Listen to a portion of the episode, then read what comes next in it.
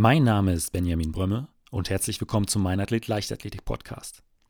In der heutigen Folge habe ich mich mit Eileen Amberg rund um das Thema Laufsport unterhalten. Eileen ist Chefredakteurin bei Achilles Running, Deutschlands bekanntester Läuferplattform, die neben der bekannten Internetseite auch Deutschlands erfolgreichsten Läuferpodcast produzieren. Im Interview geht es deshalb darum, wie sie zum Laufsport gekommen ist, wie sie es schafft, als vollberufstätige Single Mom für die Marathondistanz zu trainieren und darüber, wie wichtig ihr ihre Running Crew ist. Und wenn ihr weitere spannende Hintergrundinformationen über meine Gäste und mich erfahren wollt, abonniert einfach den Meinathlet Newsletter und folgt mir auf Instagram. Dort gibt es neben Videos und Bildern von mir und meinen Gästen immer die aktuellsten Infos zu kommenden Folgen, spannende Umfragen und Einblicke hinter die Kulissen des Podcasts. Mein Name ist Benjamin Brömme und jetzt viel Spaß mit der neuesten Folge. Das war das einfach, das, was mich so, so motiviert hat und ähm, oder was mich generell beim Landstreckenlauf so motiviert, ist halt, ähm, dieses Grenzen verschieben.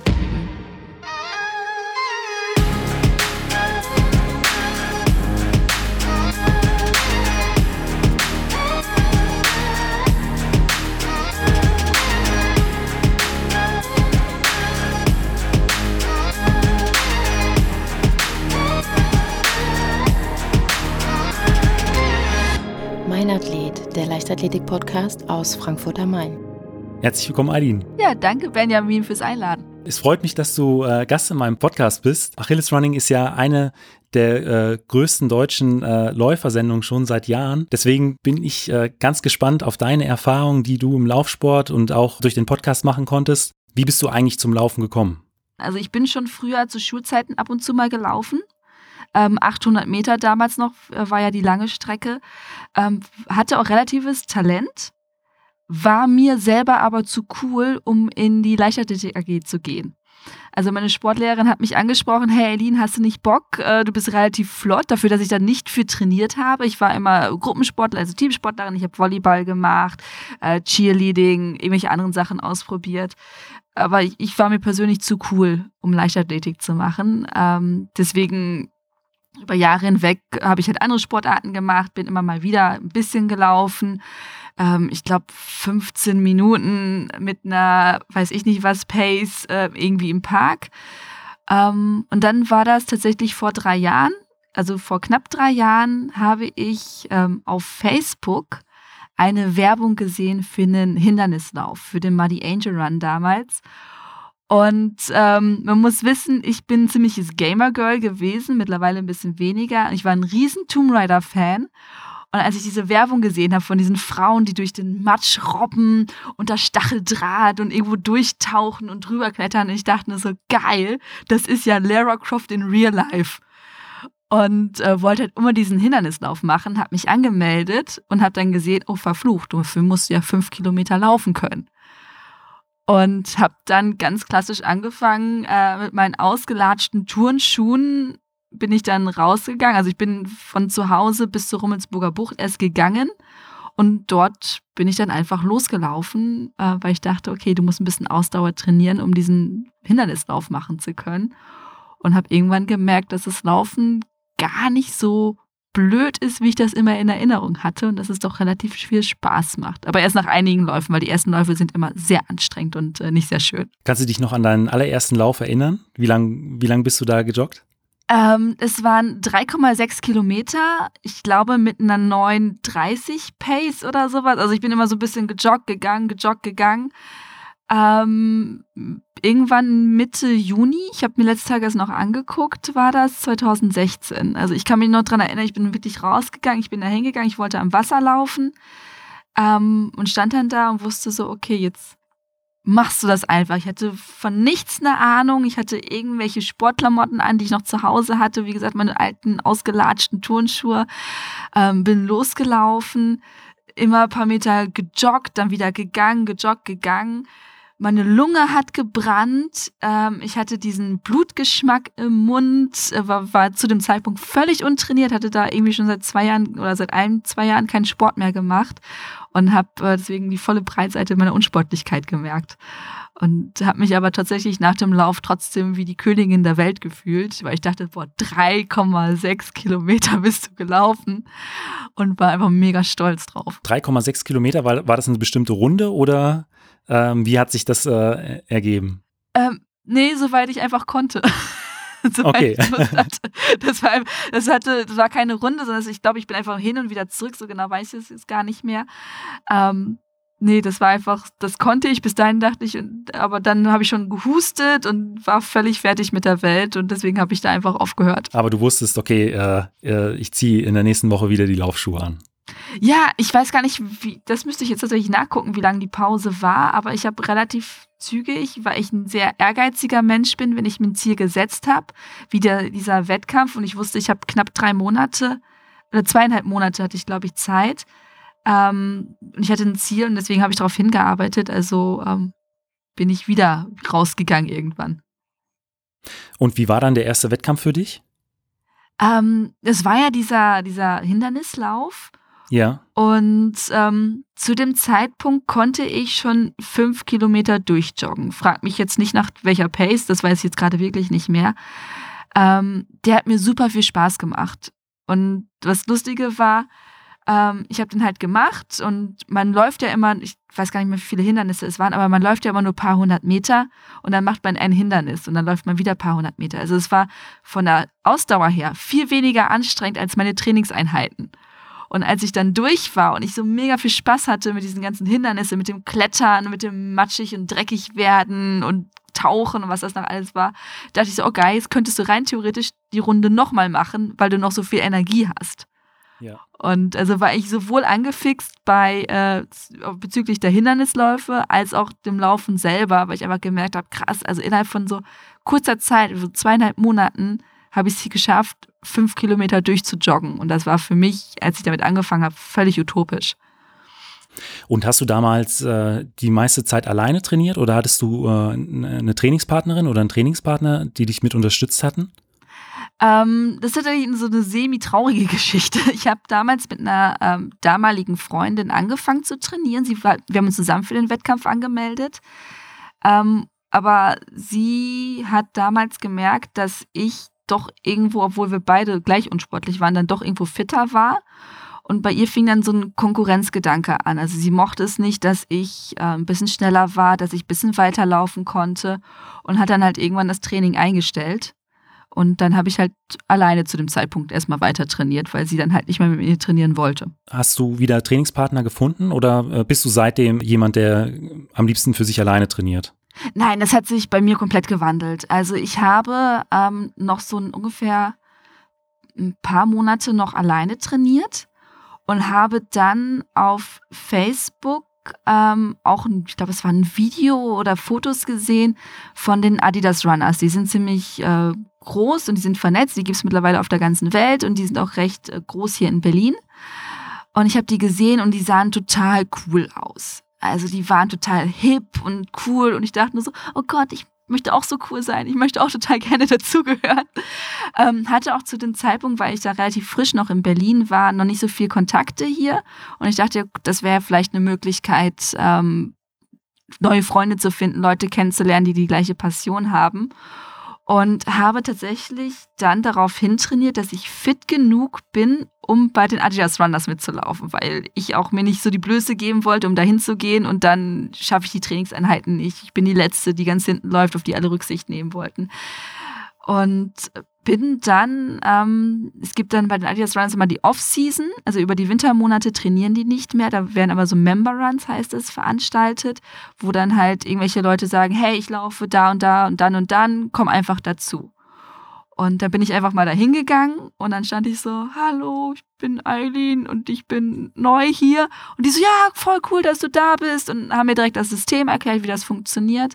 Und habe dann Anfang 2018 habe ich dann angefangen, ähm, mit den Adidas Runners zu trainieren. Und das ist tatsächlich immer noch bis heute meine Trainingsgruppe, ähm, mit denen ich alle meine Wettkampfvorbereitungen mache, mit denen ich äh, quer durch die Welt reise, um an Wettkämpfe teilzunehmen, wo ich auch fast meinen ganzen Freundeskreis mittlerweile her habe und einen unglaublich krassen Support habe und ähm, ja, einfach quasi fast meine zweite Familie drin gefunden habe. Und wie, äh, du hast eben schon angesprochen, die haben dir dann auch erklärt, wie das Ganze läuft mit dem Training äh, und dem ganzen Drum und Dran. Wie, wie ist das in, die, in diesen Läufergruppen? Trefft ihr euch da auf dem Sportplatz? Trefft ihr euch im, im, im Stadtpark? Wie kann man sich das vorstellen? Ähm, unterschiedlich. Also es gibt ähm, verschiedene, also es gibt erstmal gibt es natürlich ganz, ganz viele Running Crews hier in, in Berlin. Ich glaube, Berlin ist mit, mit Frankfurt einer der, der Hauptläuferstädten äh, in Berlin, ach, äh, nicht in Berlin, sondern in Deutschland. Ähm, hier gibt es ganz, ganz viele unterschiedliche. Bei den Adidas Runners ist das so, dass wir unterschiedliche Trainingseinheiten haben. Ähm, das war, also es gibt ein, natürlich einen auf dem Trainingsplatz, das sind unsere Intervalle, äh, wo wir dann halt auch unsere Sprints machen, die dann halt 400 oder 600 Meter lang sind und nicht wie bei dir 60 Meter oder 100 Meter, sondern sind ein bisschen länger. Ähm, also unsere harten Intervalle, unsere, unser Tempotraining machen. Ähm, da kann man einfach dazukommen. Dann heißt es, meistens irgendwie wird was vorgegeben, so hey, ähm, am Anfang des Jahres trainieren wir alle auf den Berlin Halbmarathon. Ähm, zur Mitte des Jahres gibt es immer einen 10 Kilometer Lauf, wo die meisten drauf trainieren und zum Ende des Jahres auf den Berlin Marathon. Und dann wird ein Programm vorgegeben. Und dann heißt es ja, okay, macht mal bitte dreimal 2000 in eurer Halbmarathon-Pace und dann läuft die einfach jeder so, wie er möchte. Meistens finden sich ja so Gruppen zusammen, dass sie ungefähr gleich schnell sind und dann läuft man zusammen. Die anderen Läufe sind so, dass ähm, man beispielsweise sich an irgendeinen Punkt trifft. Da kann man auch meistens die Sachen abgeben oder Leute kommen mit Autos dahin, dass wir die Sachen alle in die Autos legen und dann laufen wir so weiß nicht, acht bis zwölf Kilometer. Und am Wochenende, am Sonntag sind immer traditionell unsere Longruns. Ähm, da treffen wir uns auch überall äh, in Berlin, also meistens eher außerhalb. Da gibt es immer einen extra Van, der äh, gemietet wird, wo wir alle unsere Sachen ablegen. Und dann gibt es Longruns in, ja, in unterschiedlichen Pace-Gruppen. Ich glaube, das langsamste ist aktuell 6,40 oder 6,30 und ähm, bis runter zu 440 haben wir eigentlich alles dabei. Und dann kann man sich und, äh, einfach. Äh, die, die Strecken dann, die Strecken dann so ab 20, 30 Kilometer Long Run? Ähm, unterschiedlich. Also wenn wir in der Halbmarathon-Vorbereitung sind, dann fangen die an mit 14 und gehen, glaube ich, hoch bis 18, 19 Kilometer, bis zwei, drei Wochen vom Wettkampf. Und natürlich äh, in der Marathon-Vorbereitung, also zum Berlin-Marathon hin, gehen die hoch bis 38. Hast du einen Überblick, wie viele Kilometer du dann in der Woche in so einer äh, Marathonvorbereitung machst? Äh, in der Marathonvorbereitung, also bin bis jetzt erst ein Marathon gelaufen, habe ich ja. immer geschaut, dass ich ungefähr 45 bis 50 Kilometer insgesamt in der Woche mache. Wo natürlich äh, hinten raus, also kurz vor dem Wettkampf wurden es natürlich irgendwann mehr. Ähm, am Anfang waren es noch ein bisschen weniger, weil ähm, da für mich halt jede Woche auch ein neuer Rekord war. Also dann irgendwann war es zum ersten Mal 30 Kilometer, zum ersten Mal 32 Kilometer. Ähm, und dann wurden es natürlich immer mehr ähm, zum Wettkampf hin. Du bist im äh, letzten Jahr äh, den Berlin-Marathon äh, das erste Mal gelaufen. Wie war das so für dich, da äh, an den Start zu gehen? Also da zwischen den, den vielen Läufen, das ist, glaube ich, mit einer der größten äh, Marathonläufe äh, von einem Teilnehmerfeld her, ja. Äh, die wir haben. Wie ist es da zu wissen, okay, jetzt äh, geht es tatsächlich gleich auf die 42 Kilometer? Ähm, es war bisschen hektisch tatsächlich. Wir sind ein bisschen zu spät losgegangen ähm, von dem Treffen vorher. Also wir haben uns halt äh, bei so großen Events kommen halt auch die Adidas Runners aus der ganzen Welt zusammen. Und ich weiß nicht, wie viele wieder waren. Ich glaube 300 oder sowas oder 200. Ich kann es auch ein bisschen schwer abschätzen. Äh, jedenfalls wusste ich nicht, ob meine Pace-Gruppe schon losgegangen ist oder nicht losgegangen ist. Und dann irgendwann so, ja, okay, wir gehen jetzt einfach. Es war ziemlich kalt, es war super mieses Wetter, es war kalt und regnerisch. Ähm, sind dann zum Ziel gegangen. Es war super voll und ich wusste auch nicht so, okay, wo sind wir jetzt? Wo müssen wir da hin? Und dann standen wir im Zielblock und ab dem Zeitpunkt war das alles ein bisschen total surreal. Ähm, ich bin zu dem Zeitpunkt nie weiter als 38 Kilometer gelaufen. Und ich dachte, okay, ich stehe jetzt hier und gleich geht's los und gleich laufe ich Minimum 42 Kilometer mit meinen eigenen Beinen. Und jetzt gibt es kein Zurück, es gibt keine Pause, da, da musst du jetzt durch. Ähm, ich bin auch relativ mit einer ambitionierten Zeit an den Start gegangen, die ich nachher nicht eingehalten habe. Ähm, ja, und als der Startschuss dann fiel, dachte ich eigentlich so, es dauert jetzt noch also es ist ja eine riesen Menschenmenge, das kann man sich ja kaum vorstellen, eine riesen Menschenmenge, die da an diesen, diesen Startblöcken wartet. Und beim Berlin-Marathon startet man ja in Wellen. Also man stellt sich ja hin, dann starten die ersten, dann zehn Minuten später die nächsten und so weiter. Das dauert alles. Und ich habe mir das tatsächlich ein bisschen länger vorgestellt, bis unsere Startwelle startet und ich auch wirklich über den Start gehe. Also war meine Uhr noch gar nicht bereit. Ich hatte noch gar kein GPS. Oh nein. Ich merkte, ich, dass ich dieser Matte immer näher kam und nur auf meine Uhr stand. Und ich dachte, bitte, liebe Uhr, kriege ich jetzt GPS, ich möchte bitte auch meinen Lauf tracken. Also, dachte so, also wurde es vor dem Rennen schon spannend. ja, ich stand dann da so, oh Gott, und das geht jetzt los. Zum Glück wirklich kurz davor kam dann diese, dieser Vibrationsalarm, dass meine Uhr ein GPS hatte. Und dann bin ich losgelaufen und war einfach völlig voller Endorphine und voller Vorfreude und Adrenalin und muss mich richtig stark bremsen, dass ich nicht überpace zu dem Zeitpunkt und ähm, mich richtig zurückhalten und diese ganzen Leute und alle klatschen, alle sind aufgeregt und ähm, ja, ich habe dann ganz Zeit nur geguckt. Ich hatte dann halt eine Freundin, die eine Gruppe gepaced hat und die hatte, okay, du musst dich jetzt ganz Zeit nur an sie ranhalten.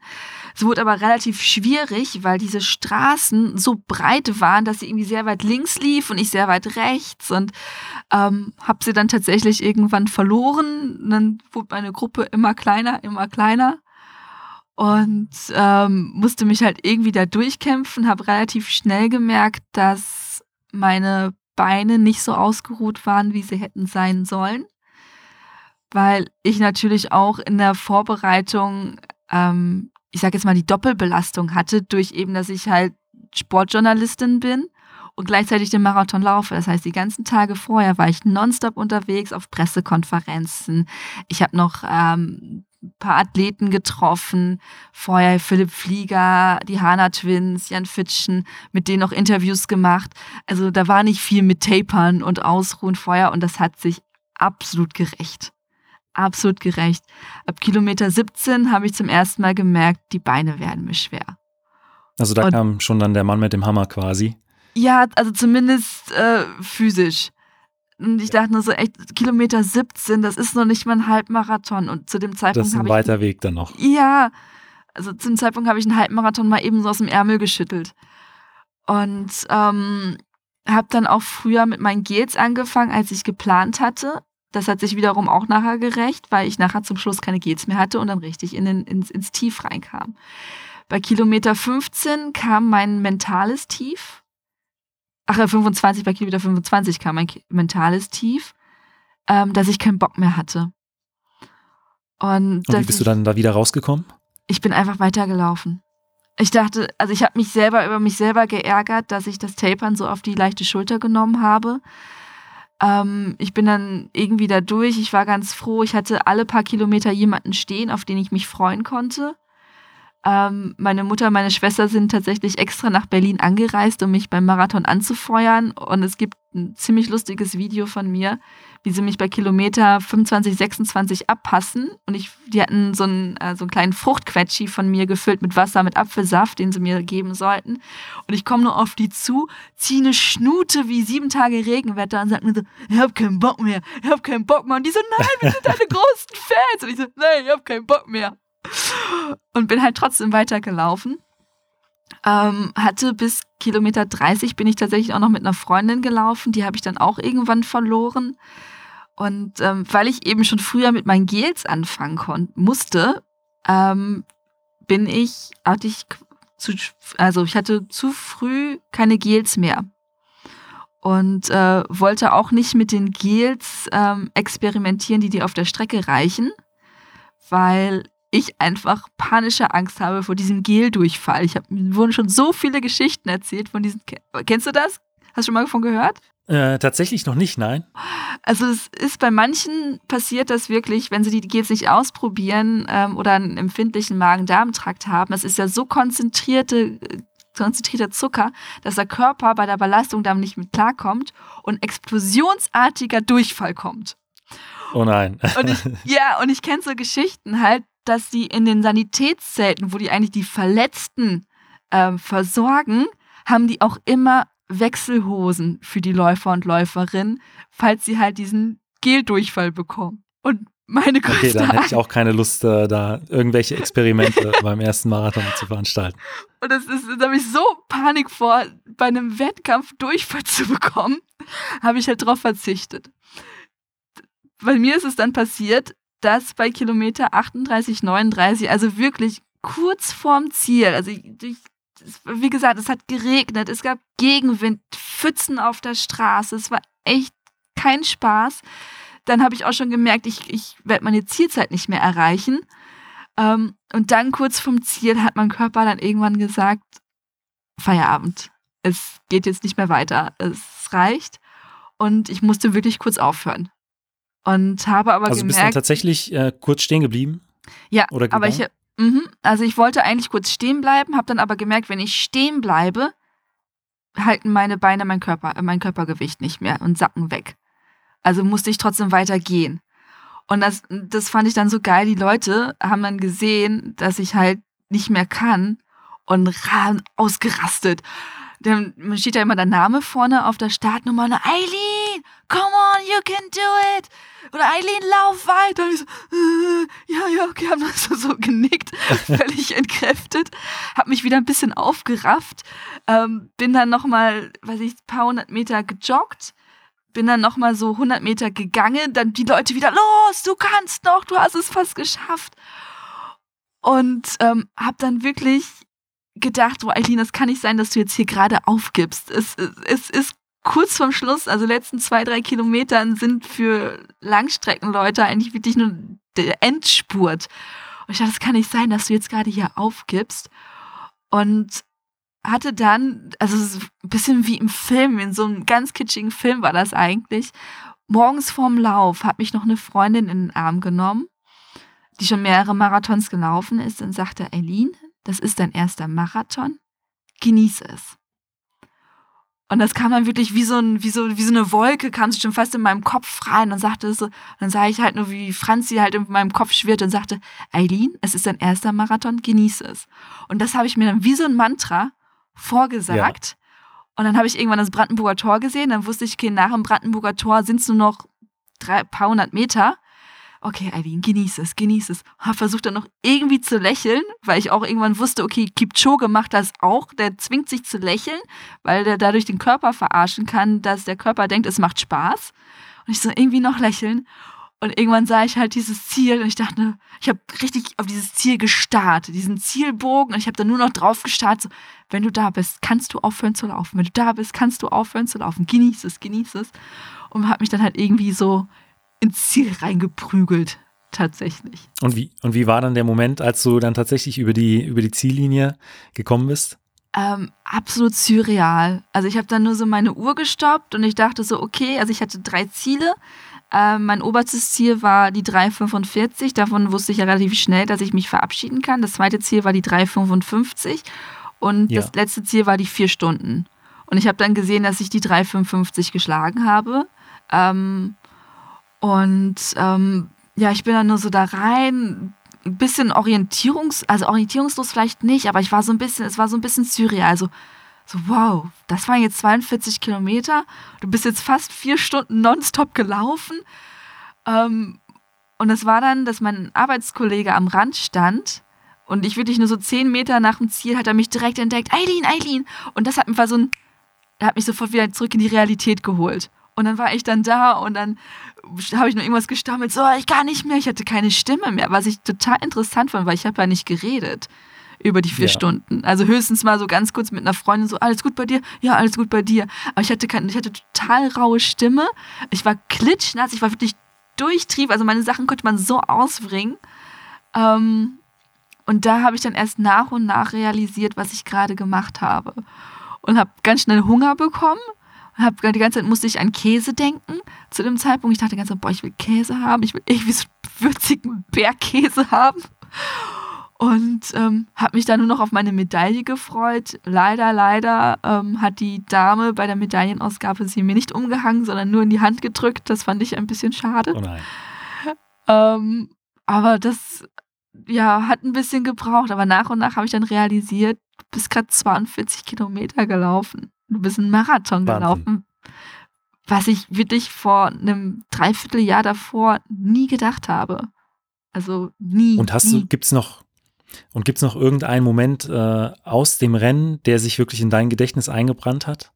Ähm, tatsächlich sind es so drei Punkte, die mir sehr im Gedächtnis geblieben sind. Das eine ist relativ kurz nach dem Start gewesen, bei der Siegessäule. Ähm, da läuft man auf die Siegessäule zu und das ist ja ein Kreisverkehr. Und die einen Leute laufen halt rechts rum und die anderen links rum. Und da ist es mir erstmal bewusst geworden, was für eine Masse an Menschen gerade sich auf den Weg macht, zusammen diese 42 Kilometer zu laufen. Und das fand ich ein richtig krasses Wir-Gefühl. Also man läuft da so drauf hin und dann teilt sich diese Menge einfach. Und, das, und dann sieht man so ein bisschen, wie viele Leute da unterwegs sind. Das fand ich super beeindruckend, ähm, weil man ja doch ähm, also gut, ich habe ja viele Freunde, die halt laufen, aber ansonsten so auf der Arbeit ist man ja doch so das Einhorn, äh, das Marathon läuft oder auch im Familienkreis oder in, in seinem Nichtläufer-Freundeskreis. Und dann sieht man doch, wie viele Leute diese gleiche Passion haben. Das war schon ziemlich beeindruckend. Ähm, dann war, was ich auch total toll fand, ähm, es gibt halt von den Adidas Runners immer einen Cheerpoint. Ähm, bei fast allen großen Wettkämpfen sind die immer kurz vom Schluss. Das war beim Marathon, ich glaube, Kilometer 36 oder 37, 36 muss das gewesen sein oder 37. Da habe ich mich dann auch drauf gefreut. Ich wusste, okay, wenn ich da hinkomme, die jubeln für dich. Und das war wirklich, du kommst da hin und alle, die nicht, also das heißt immer, wer nicht läuft, der cheert.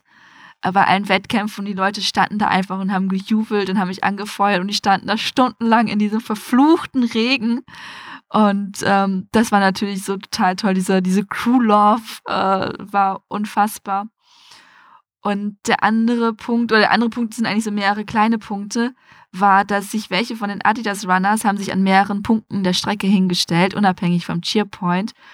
Und dann bin ich halt so gelaufen in meinem Trott und dann plötzlich höre ich einfach irgendwen, der halt meinen Namen ruft. Und das ist halt auch so. Aus dieser ganzen Menge raus. Ja, genau. Es sind halt irgendwelche Leute gewesen, Wahnsinn. die mich halt kannten. Und äh, tatsächlich auch einer aus der Achilles-Community, der mich beim Wettkampflaufen überholt hat. Ach, Eileen, jetzt sieht man sie auch mal, wie sie aussieht und wie sie richtig, wie sie hier läuft. Und ich nur so, Hä? Was? Ich was gecheckt in dem Augenblick. Und er hat mir dann irgendwann später mal auf Instagram geschrieben, so, hey, übrigens, ich war das, die dich beim, äh, der dich beim Marathon angesprochen hat. Und ich war so, hä, wer, wer, wer, wer quatscht mich da gerade an? So, ich kenne dich nicht. Aber das war schon, das war schon ziemlich cool. Du hast es ja eben schon angesprochen. Also du bist mhm. äh, Chefredakteurin bei Achilles Running, du mhm. bist Sportjournalistin, bist da extrem viel eingespannt. Wie ähm, schaffst du es da nebenbei noch äh, Zeit für ein Marathontraining aufzubringen und dich auch dafür zu motivieren? Also das ist ja eine unglaubliche Doppelbelastung auch. Ähm, also ich bin ins Marathon oder in die Anmeldung ein bisschen reingerutscht oder habe mich ein bisschen anstecken lassen von der Euphorie. Ich war tatsächlich bei dem Jahr davor beim Marathon äh, selber im Cheerpoint und habe angefeuert über Stunden. Ähm, und ich dachte die ganze Zeit, boah geil, das will ich auch. Also ich, ich habe nur die Leute gesehen, wie sie da laufen und ich habe gesehen, wie sie leiden, weil du stehst ja bei Kilometer 37 und ich dachte die ganze Zeit so, geil, das will ich auch. Also man muss auch ein bisschen bekloppt sein, wenn man sagt, geil, das will ich auch. Ich möchte auch so leiden, ich möchte auch so aussehen. ähm, und das war das einfach, das, was mich so, so motiviert hat und ähm, oder was mich generell beim Landstreckenlauf so motiviert, ist halt ähm, dieses Grenzen verschieben. Und das ist auch das, was mich generell ans, ans Laufen hält. Ähm, als ich angefangen habe, war ich ja mit 3,6 Kilometern, habe ich mich gefühlt bombastisch gefühlt. Als zum ersten Mal die fünf liefen, äh, fielen, habe ich mich bombastisch gefühlt.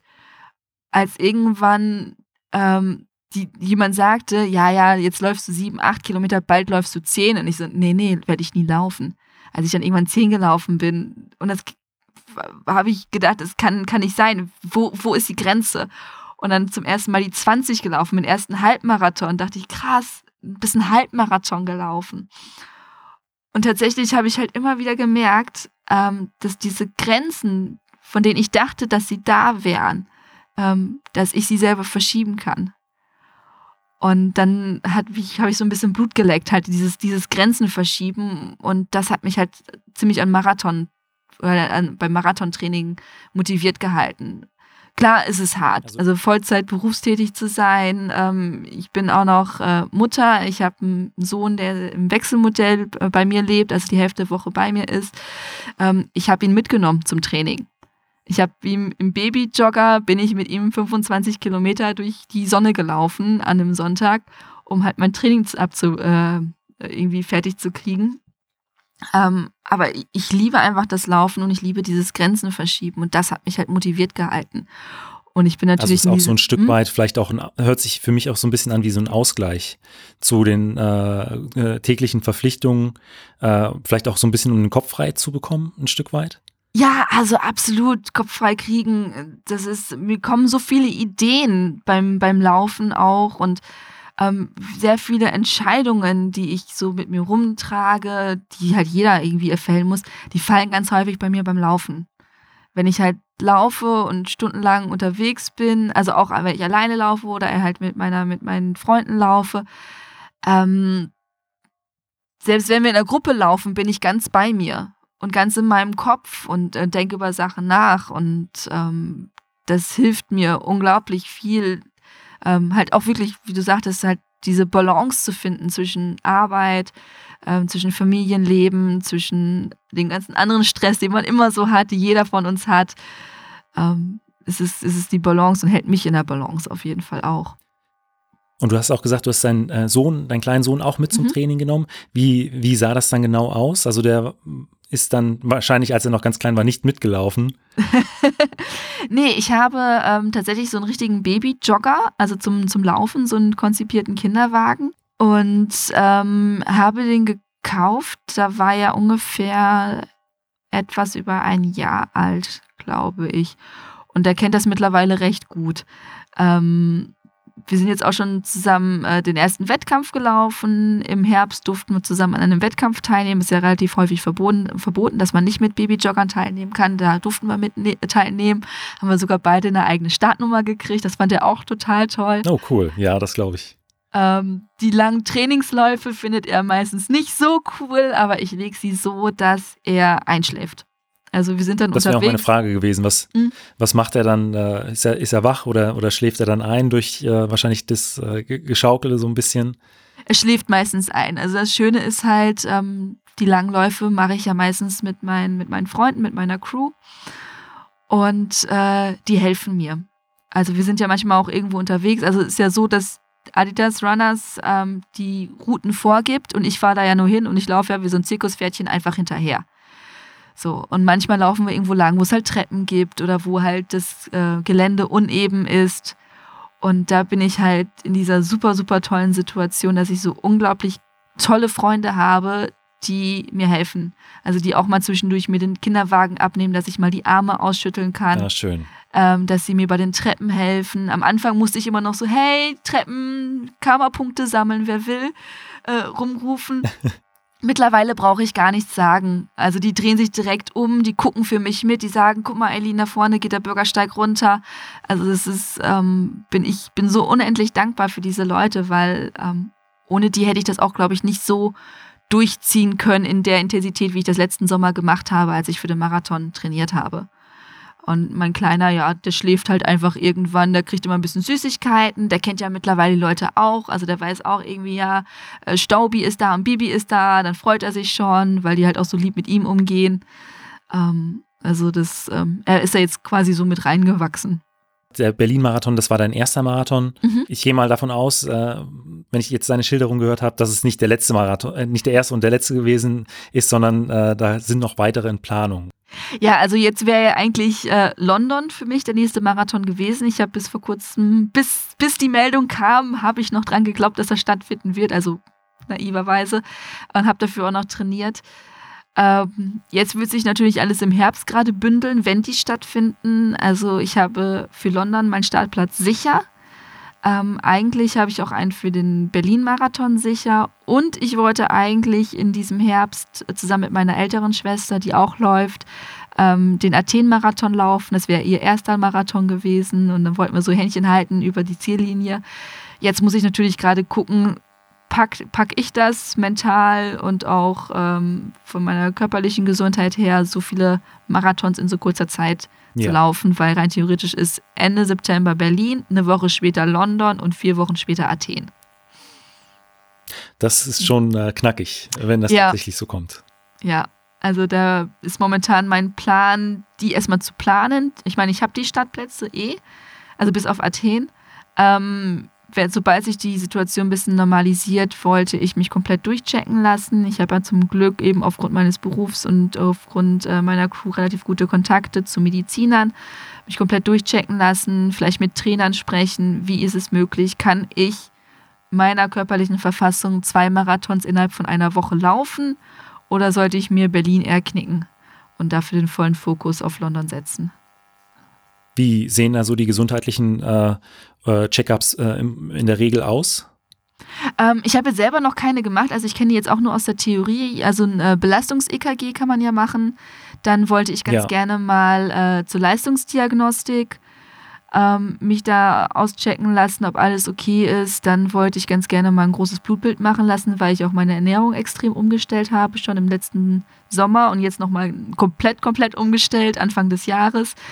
Ähm, wollte ich gucken, ob ich alle Nährstoffe zu mir nehme, die ich so brauche. Und ähm, dann einfach mit Trainern sprechen, die mich auch schon seit längerem kennen.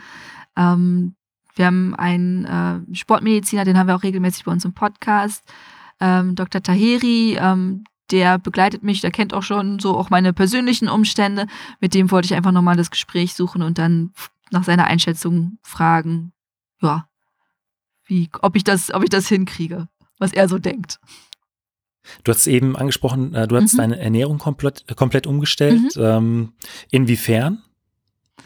Ähm, also letzten Sommer fing das an, dass ich zum ersten Mal, ich habe mich immer so, ich würde schon sagen, relativ gesund ernährt. Rel relativ ganz gerne noch.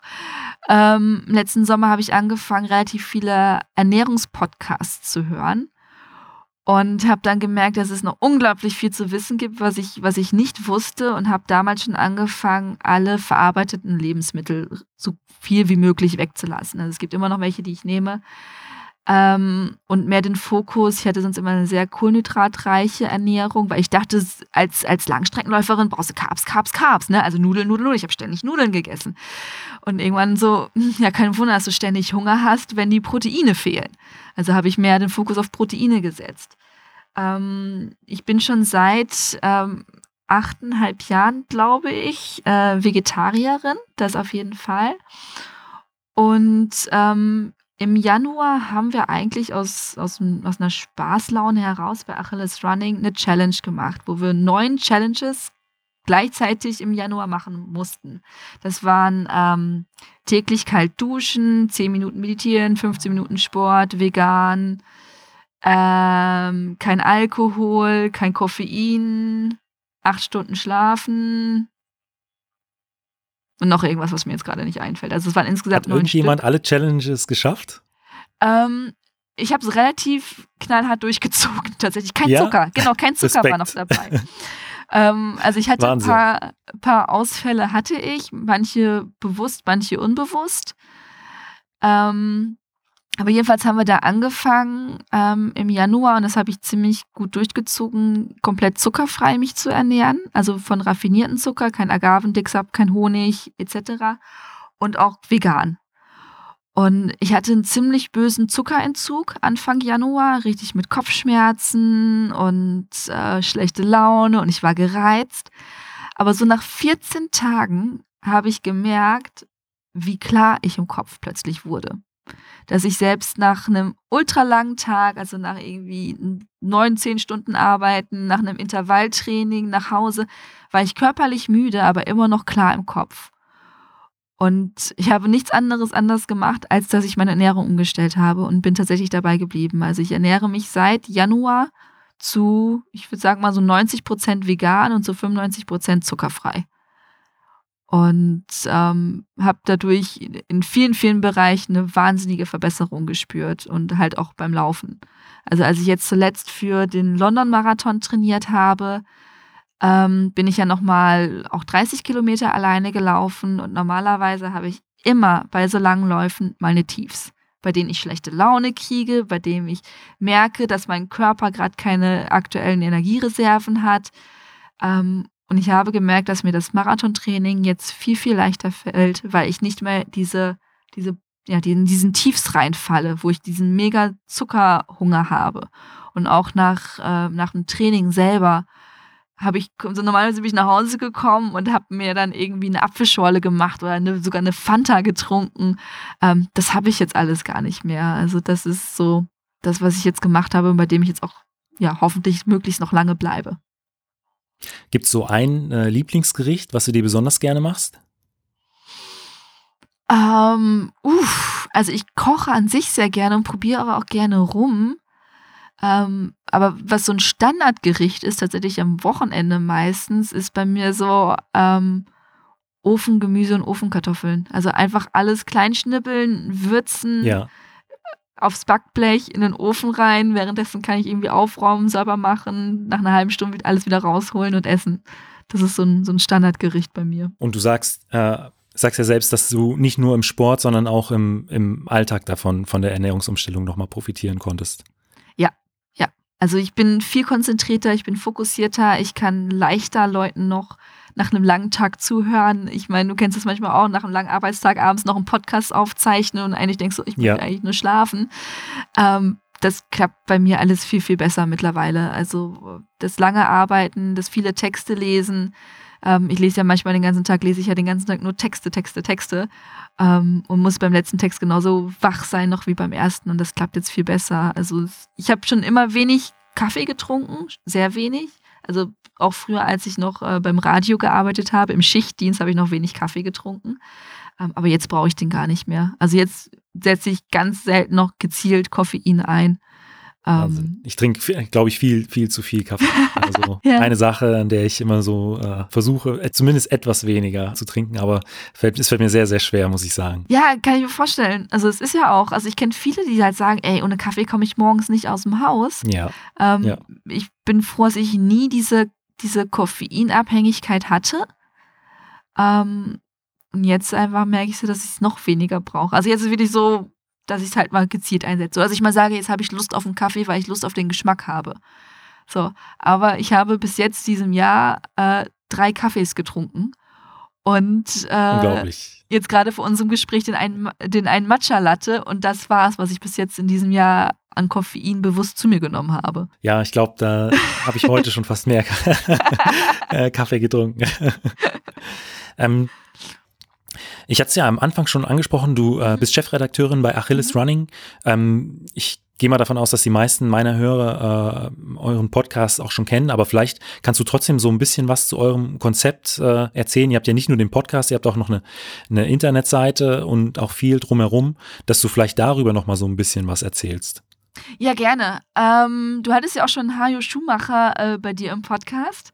Der hat ja so ein ja, bisschen was ja, genau. erzählt, äh, wie es früher war, als es noch Achim Achilles war. Denn bis vor einem Jahr ähm, hießen wir noch Achim Achilles und äh, waren halt dieser, ähm, ich hoffe, das verzeiht er mir, wenn er jetzt hört, aber halt dieser, dieser meckernde alte Mann, äh, der da so ein bisschen durch die Gegend läuft.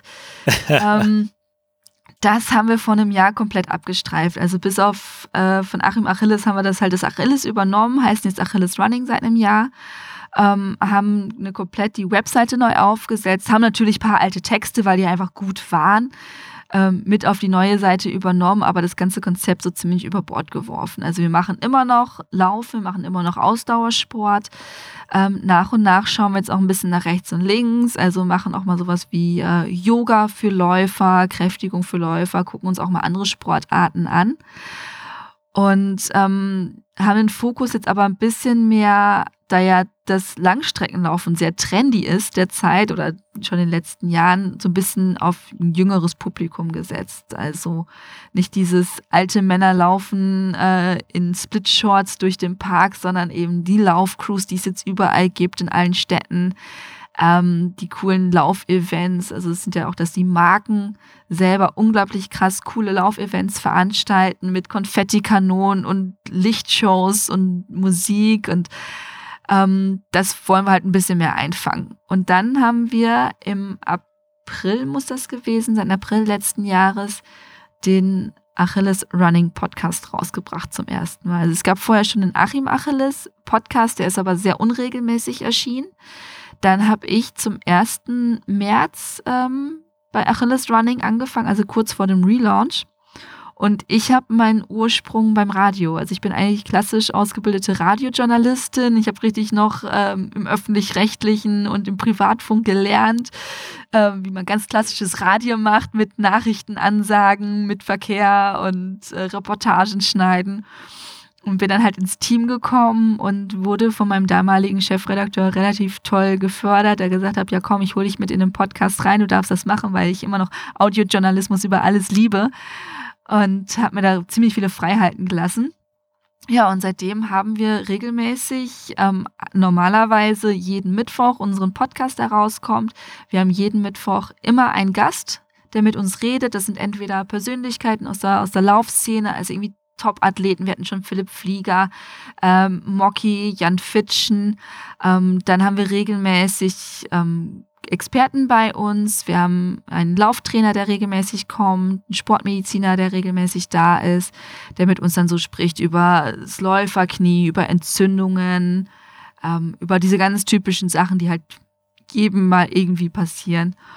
Und äh, demnächst haben wir auch, da freue ich mich auch schon drauf, eine Ernährungsberaterin, auch, dass wir auch den Ernährungsbereich abdecken können. Und ja, da sprechen wir jede Woche drüber. Immer ungefähr eine Stunde.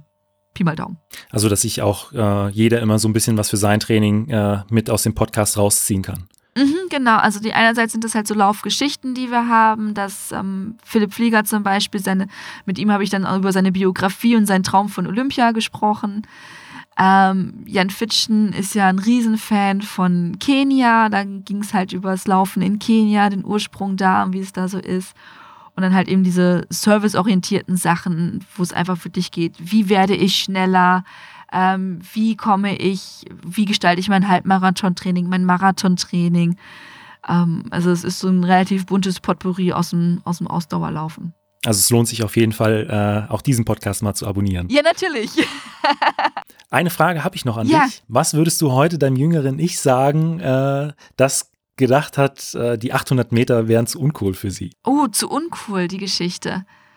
Ähm, scheiß drauf, was die anderen denken und sagen. Mach es einfach.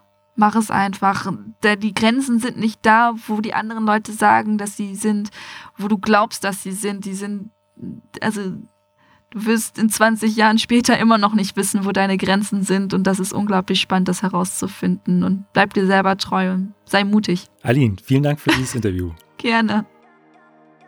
Falls euch die Folge gefallen hat, hinterlasst mir doch einfach eine Bewertung bei Spotify, iTunes oder eurem Podcatcher und abonniert den Podcast. Vielen Dank und bis zum nächsten Mal.